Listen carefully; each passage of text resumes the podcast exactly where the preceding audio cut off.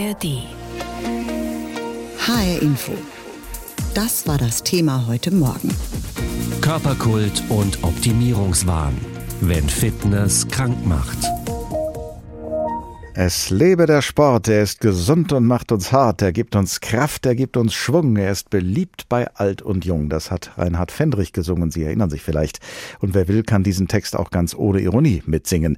Denn Kraft und Schwung hätten wir doch alle gern und wer sportlich durchtrainiert ist, sieht ja auch gut aus, denken jedenfalls viele. Aber bei manchen Menschen ist der Sport so beliebt, dass er nicht mehr gesund ist, dass er unsere Kräfte überstrapaziert und uns nicht nur hart, sondern auch süchtig machen kann. Und darüber habe ich vor der Sendung mit Professor Jens Kleinert gesprochen. Er leitet das Psychologische Institut an der Deutschen Sporthochschule Köln. Herr Professor Kleinert, Ausdauer und Selbstdisziplin ist ja grundsätzlich kein Fehler, wenn man Sport treibt, aber wann wird's gefährlich? Wann tue ich meinem Körper damit nichts Gutes mehr? Naja, unabhängig ähm, von dem Körper, das ist natürlich noch eine andere Sache, wenn man also tatsächlich so viel trainiert, dass man davon Beschwerden kriegt oder äh, Gelenkprobleme oder äh, irgendwelche Verschleißerscheinungen, einfach weil ich mir keine Ruhe gönne, dann ist natürlich diese körperliche Seite äh, wirklich problematisch. Aber daneben ist es natürlich so, dass ich auch meiner Psyche nicht gut tue, wenn ich zu viel mache. Wenn ich also Dinge mache, äh, ohne es wirklich zu wollen, weil, sondern weil ich mich getrieben fühle, weil ich glaube, äh, andere erwarten das von mir und ich möchte es eigentlich gar nicht so richtig, dann ist eigentlich Sport auch psychisch äh, etwas, was eher nach hinten losgeht als nach vorne. Was steckt denn hinter einem übersteigerten Drang, Sport zu treiben? Was wollen die Betroffenen für sich erreichen? Naja, oft ist es einfach ein äh, erlebter Anspruch von außen, der unterschiedliche Quellen haben kann. Das kann im engeren Umfeld sein, dass ich eben das Gefühl habe, dass äh, meine Partner, meine Partnerin das von mir erwartet.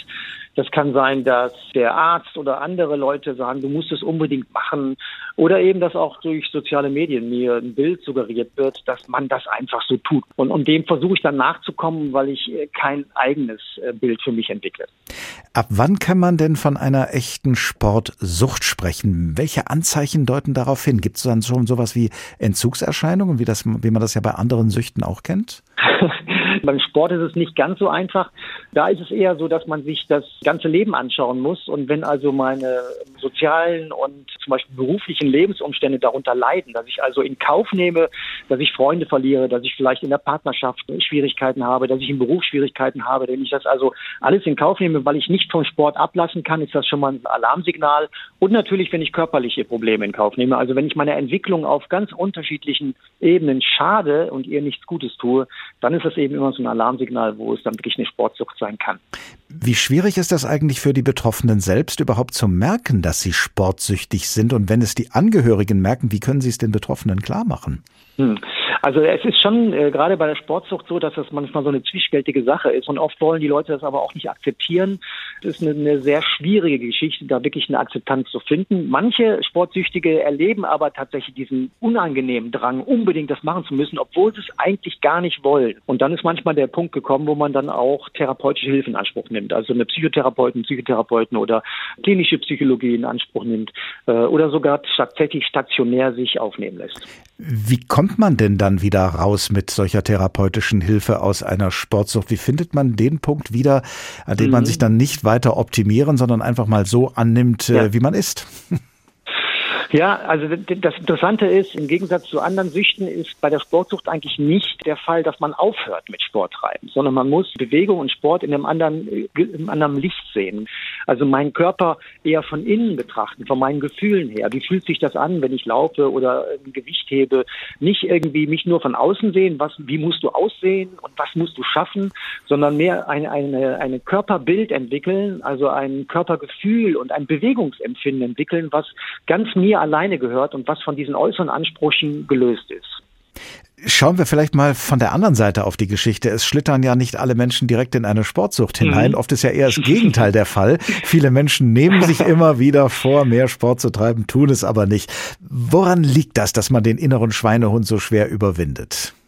Naja, erstmal, äh, weil es unheimlich mühsam erscheint, weil es nicht machbar erscheint und weil man keine Lust hat. Das sind so die wichtigsten äh, Faktoren. Dann fange ich mal mit dem letzten an. Das mit der keinen Lust liegt daran, dass ich irgendwie nichts für mich gefunden habe, wo ich mich drauf freuen kann. Äh, jetzt unbedingt jetzt laufen zu gehen oder schwimmen zu gehen, weil der Arzt sagt, das muss sein. Und ich bin überhaupt kein Typ fürs Wasser und ich mit dem Laufen, das ist mir unangenehm. Das bringt einfach auf die Dauer dann nichts, weil ich freue mich nicht auf die Sache. Ich muss also etwas finden, wo ich zumindest ein Stück weit, das muss nicht immer so sein, aber ein Stück weit sage, hey, das, das macht mir Freude, nicht immer, aber manchmal und da kann ich mich auch drauf freuen.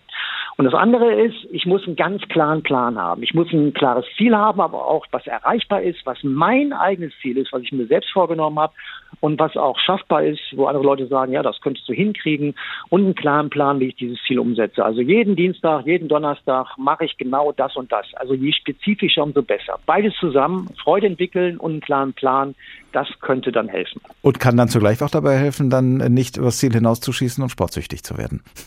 Genau, weil in dem klaren Plan ist ja auch eine Grenze drin. Das heißt, mehr als vier, fünf Mal sollte es vielleicht auch ganz bestimmt am Anfang nicht sein. Straffer Bauch, definierte Arme, trainierte Beine. Schon lange ist unser Schönheitsideal nicht mehr bloß schlank, sondern sportlich. Fitness-Influencerinnen erreichen Millionen von Menschen, vermarkten längst nicht mehr nur ihre Workouts, sondern geradezu sich selbst als Marke. Die Fitnessbranche macht Milliardenumsätze, auch mit Fitness-Trackern und Sportuhren. Sportlich sein ist für viele längst ein Lifestyle nach dem Motto fitter, produktiver, glücklicher. Keine Ausreden mehr heißt es in der Fitness-Community auf Instagram. Aber auf der anderen Seite steht ein ständiger Vergleich des eigenen Körpers mit vermeintlich schöneren und fitteren. Und dann, so berichtet unsere Reporterin Lisa Brockschmidt, liegen Spaß und Sucht oft nah beieinander. Vor der Arbeit meditieren, Sport machen, sich sortieren und gesund frühstücken. Was für manche nach einer ambitionierten Vorstellung klingt, haben Lisa und Kahn Tasaso aus Frankfurt längst verinnerlicht. Kahn steht für seine tägliche Routine meist sehr früh auf. Kurz vor vier bis 5.30 Uhr äh, stehe ich meistens auf nach dem Aufstehen eigentlich direkt äh, kurz meditieren, Kaffee machen, dann Journaling. Kahns Journal ist mehr als nur ein Tagebuch. Mit verschiedenen bunten Linien zeichnet er Graphen, um sich und seine Gesundheit analysieren zu können. Wie gut geht's mir gerade? Und tatsächlich äh, neu, weil es mich immer sehr schwer beschäftigt, wie ist mein Körpergefühl? Und das track ich und versuche dann nebenbei noch äh, zu schauen, okay, wann bin ich aufgestanden, wann bin ich ins Bett gegangen, habe ich Alkohol getrunken, habe ich Zucker gegessen, habe ich meditiert, habe ich gejournalt, habe ich trainiert, habe ich Cardio gemacht äh, und versucht dadurch eben herauszufinden, ob es gewisse Korrelationen gibt. Nach dem Training und einer abschließenden kalten Dusche startet er in den Arbeitstag. Selbstoptimierung ist die gemeinsame Leidenschaft des Fitnesspärchens. Mittlerweile coachen Kahn und Lisa auch andere und wollen zeigen, dass Karriere und Fitness-Lifestyle vereinbar sind. Alles unter einen Hut zu bekommen, erfordert viel Disziplin. Ich kontrolliere irgendwie gerne Sachen, weil ich dadurch halt so einen Fortschritt halt auch sehe.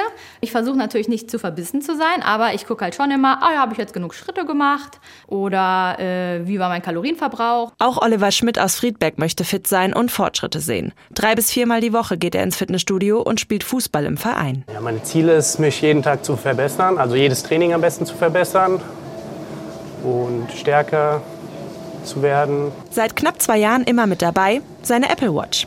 Hier kann er nicht nur Abzeichen gewinnen, sondern sich auch mit seinen Kumpels vergleichen. Für ihn motivierend, aber es kann auch schnell unter Druck setzen. Ich habe zum Beispiel einen Freund jetzt letzte Woche äh, besucht, der hat zum Beispiel gesagt, ich kann gar nicht mehr die Uhr tragen, weil ich andauernd sehe, dass du trainierst, dann fühle ich mich schlecht. Sich aufraffen, mehr bewegen und sich Selbstdisziplin anzutrainieren, ist prinzipiell gut, sagt die Präsidentin der Hessischen Psychotherapeutenkammer Heike Winter. Psychologisch entsteht das Gefühl von oder die Einschätzung von Self-Efficacy, also Selbstwirksamkeit.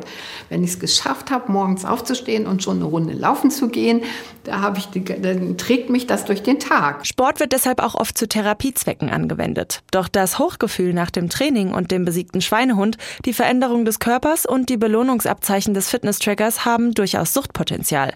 Das weiß auch Oliver Schmidt. Also es ist ja nicht so, wo ich sage, das, das ist schlecht für mich und meinen Körper. Das ist einfach gut. es ist gut, dass ich mich vielleicht äh, abends noch mal hinsetze und noch mal Sit-ups mache oder sowas. Ne? Es ist ja eine Motivation. Und es ist ja nichts Schlechtes wie Alkohol oder irgendwas anderes. Ne? Also das ist eine gute Sucht. Kritisch wird es erst, wenn nicht nur Dopaminsucht und Selbstwirksamkeit uns antreiben, sondern Sport und Ernährung zur Bedingung für Selbstakzeptanz werden, sagt Heike Winter. Weil ich würde sofort aufhören, äh, fünf Stunden Sport am Tag zu machen, wenn ich denken würde, eigentlich bin ich okay, wie ich bin, das reicht. Sich zwischen Werbung, Influencer-Marketing und dem Es geht noch mehr Gefühl entspannen können und nicht zu selbstkritisch zu sein, diese Balance ist die vielleicht größte Challenge am ganzen Optimierungshype. HR Info, das Thema. Diesen Podcast finden Sie auch in der ARD Audiothek. Ja, es gibt so etwas wie Körperkult, denn Fitness und Schönheit haben einen Kultstatus, gerade auch im Internet. Überall findet man Fotos von vermeintlich perfekten Körpern und dazu Fitnessvideos oder Ernährungstipps, mit deren Hilfe man angeblich genauso schön wird wie die Menschen auf den Fotos. Gerade in sozialen Netzwerken wird dadurch bei manchen Menschen ein erheblicher Druck erzeugt. Der Druck, sich dem jeweiligen Schönheitsideal so weit wie nur möglich anzugleichen und dafür einiges auf sich zu nehmen, nämlich diszipliniert zu sein, Kalorien zu zählen und hart zu trainieren. Und genau da lauert die Gefahr, dass das Ganze in einen ungesunden Optimierungswahn kippt. Professor Katrin Döveling von der Hochschule Darmstadt forscht zu den Auswirkungen von Social Media auf unsere Emotionen. Und darüber habe ich vor der Sendung mit ihr gesprochen. Schlank zu sein gilt in unserer Gesellschaft als ein Schönheitsideal. Vor allem in den sozialen Medien werden wir immer wieder mit Menschen konfrontiert, die vermeintlich perfekt gebaut sind und dabei noch glücklich und erfolgreich zu sein scheinen. Wie wirken sich solche Bilder auf unsere Psyche bzw. auf unsere Emotionen aus? Ja, äh, zunächst einmal gilt es ja darum, dass sie sich nicht nur auf unsere Psyche, sondern auch auf unsere Identität auswirken. Das heißt, wer sind wir? Wie fühlen wir uns mit uns selber? Äh, mit unserer, mit einem Selbstwertgefühl, ja? Insofern haben diese permanenten Bilderfluten, könnte man wirklich schon sagen, einen enormen Einfluss auf unsere Identität. Und vor allen Dingen sind natürlich junge Frauen extrem betroffen. Männer trifft es gar nicht, oder? Ja, doch, Männer trifft es zunehmend. Äh, das erforsche ich tatsächlich auch gerade. Aber interessant ist, dass Frauen und Männer unterschiedlich mit dem Thema umgehen. Männer belächeln es so ein bisschen noch nach außen, aber ich nehme durchaus wahr, dass der Druck auch bei jungen Männern steigt. Aber nun könnte uns doch der gesunde Menschenverstand sagen, dass bei den Bildern im Internet Filter am Werk mhm. gewesen sind, dass da einiges retuschiert und geschönt ja. ist und äh, dass das im Grunde gar kein erreichbares Ideal ist, jedenfalls Richtig. nicht mit normalen Mitteln. Funktioniert Richtig. das nicht? Das ist eben das Paradoxon dieser ganzen Geschichte. Und zwar, ich habe Studien gemacht, wo ich Bilder gezeigt habe, die sind leicht retuschiert und andere Bilder, die sind nicht so ganz retuschiert. Also es ist ein Wettbewerb in einer digitalen Medienkultur. Und äh, das ist ganz wichtig, dass man da auch versuchen sollte, äh, ein Identitätsmanagement, also ein Shift of Communication Culture, würde ich sagen. Wie soll das denn ablaufen, ein Identitätsmanagement? Wie habe ja, ich mir das vorzustellen? Ein Identitätsmanagement könnte so aussehen, dass man sagt, okay, äh, man sensibilisiert junge Frauen zum Thema und sagt, hör mal, das ist nicht richtig, das ist eine Fake Culture sozusagen. Jeder retuschiert, das geht mittlerweile so schnell in diesen Programmen und man muss meines Erachtens viel mehr Sensibilität, Sensibilisierung an den Tag legen und zwar als Eltern, in der Schule, auch in der Hochschule, überall, um wieder äh, ins Bewusstsein zu rücken, dass das keine echten Bilder sind, sondern dass die Bilder retuschiert sind und damit ein vermeintliches Ideal provozieren oder illustrieren, ähm, dem man nicht unbedingt wetteifern kann, weil es eben retuschiert ist.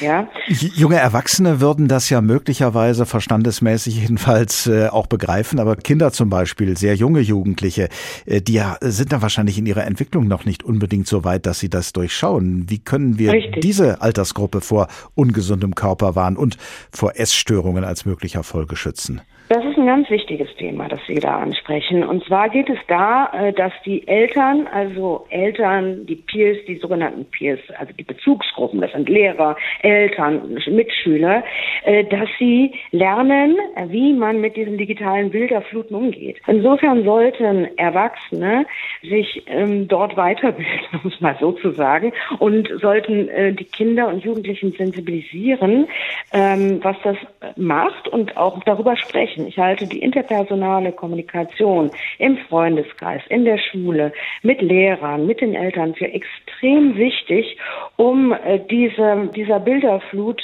etwas gegenüberzusetzen, nämlich, dass man nicht nur eine Hülle ist, sondern als Mensch wertvoll ist. Und deswegen ähm, ist es ganz wichtig, dass man das Selbstwertgefühl eben nicht nur über das Äußere definiert und über diesen Druck, der da tatsächlich passiert. Fitter, schlanker, trainierter, schöner sein. Auf Social-Media-Plattformen wie Instagram oder TikTok werden wir ja von allen Seiten damit konfrontiert, wo man sich möglicherweise noch so verbessern kann. Influencerinnen und Influencer erscheinen da als nahbare Vorbilder, deren Lifestyle allerdings dann wenig hinterfragt wird. Nacheifern, Trainingspläne und Rezepte kopieren kann dann schnell in einen Optimierungswahn kippen. Reiche ich aus, wenn ich nicht so bin wie die? Das ist eine Frage, die sich Reporterin Lisa Borg Brockschmidt stellt. Und sie fragt sich auch, wie sehr können wir uns vor lauter Körperoptimierung eigentlich dann selbst noch annehmen? Xenia macht sich in ihrer Darmstädter WG-Küche einen Kaffee. Mit ihrer Siebträgermaschine und dem kleinen Milchschäumer zelebriert sie das inzwischen richtig. Als sie mit 16 in eine Sportsucht und ein gestörtes Essverhalten rutschte, war das anders. Jeder Bissen, jeder Schluck kalkuliert. Cappuccino war früher auch immer so eine Sache, habe ich nicht getrunken. Hat Kalorien und schwarzer Kaffee nicht. Besonders im Fitnessbereich ist Ernährung schnell mit Kalorienzählen verbunden. Sogenannte Tracking-Apps dienen als Ernährungstagebuch. Einigen hilft das, ein Bewusstsein für Ernährung und Sport zu entwickeln entwickeln. Bei Xenia kippte es in einen ungesunden Optimierungswahn.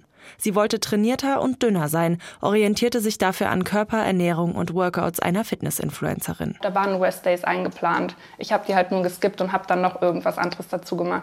Also an sich, die Pläne, glaube ich, sind auch nicht schlecht. Ähm, und ich fand halt ihren Körper toll und dachte mir so, dann mache ich dasselbe, dann kriege ich denselben Körper. Für ihr Ziel hatte sich die heute 23-Jährige damals von ihrem sozialen Umfeld distanziert. Sie trainierte jeden Tag, zählte Kalorien und sammelte Schritte, wurde immer dünner, verlor ihre Periode und fiel einmal sogar in Ohnmacht gemacht. Die Unzufriedenheit mit dem eigenen Körper blieb. Es war nie so, dass ich dachte, wow, jetzt habe ich den Körper, den ich wollte. Super. Und ich war nie zufrieden. Und wenn ich jetzt Fotos von früher sehe, ist es wirklich krass, weil also man merkt nicht, wie dünn man wird und dass man schon Muskeln hat und definiert ist. Und sehr, sehr dünn, schon zu dünn ist. Man merkt es gar nicht mehr. Man denkt, nee, hier ist noch ein bisschen zu viel. Die Zahl der Essstörungen bei Mädchen ist in Hessen im vergangenen Jahr um 57 Prozent gestiegen. Solche Erkrankungen und das Gefühl, nicht gut genug zu sein, sind in der Psychotherapie nicht neu. Der Einfluss sozialer Netzwerke ist trotzdem spürbar, sagt der Frankfurter Psychotherapeut Serkan Hed. Eigentlich erstmal immer wirklich ganz klassisch äh, die Symptome werden halt dann vorgestellt. Und dann zeigt sich aber im Laufe der Therapie, dass vielleicht Social Media doch auch eine Rolle spielt, hat er auch ja, dass da verzerrte Bilder halt dann äh, im Kopf halt dann sind ähm, und dass man halt dann sich mal die Zeit dafür nehmen sollte und mal schauen sollte, okay, wem folgt mein Patient eigentlich, ja. Auch abseits von Diätwahn und Kalorienzählen ist das Druckgefühl, etwas ändern zu müssen, auf Plattformen wie Instagram allgegenwärtig, sagt Katrin Döveling von der Hochschule Darmstadt. Sie forscht zu den Auswirkungen von Social Media auf unsere Emotionen. Insofern ist das Prinzip ja nicht neu, dass wir gefallen wollen. Was aber neu ist, ist, dass durch diese Social Media Nutzung dass wir da einem unrealistischen Bild ausgesetzt werden und meinen, da gefallen zu müssen. Und wir haben viele Menschen, viele junge Frauen vor allen Dingen haben verlernt, sich mal anzunehmen, auch wie sie sind. Xenia hat ihren Instagram-Feed radikal ausgemistet und entschieden, wieder eine gesunde Beziehung zu ihrem Körper und zum Sport aufzubauen. Ihr Weg war eine All-in-Recovery mit radikaler Sportpause und wieder alles essen, worauf sie Lust hat. Leicht ist ihr das nicht gefallen. Vor allem, weil man ja von überall hört, es ist nicht das Richtige, einfach so viele Süßigkeiten zu essen und keinen Sport ist ja sowieso nicht gut. Aber ich habe mir einfach das Mindset gesetzt, ich ziehe das jetzt durch. Xenia hat ihre Periode zurückbekommen, geht wieder mit Freundinnen essen und versucht auf ihren Social-Media-Kanälen eine gesunde Balance zu vermitteln. Und vor allem ohne Verbote. Diesen Podcast finden Sie auch in der ARD Audiothek.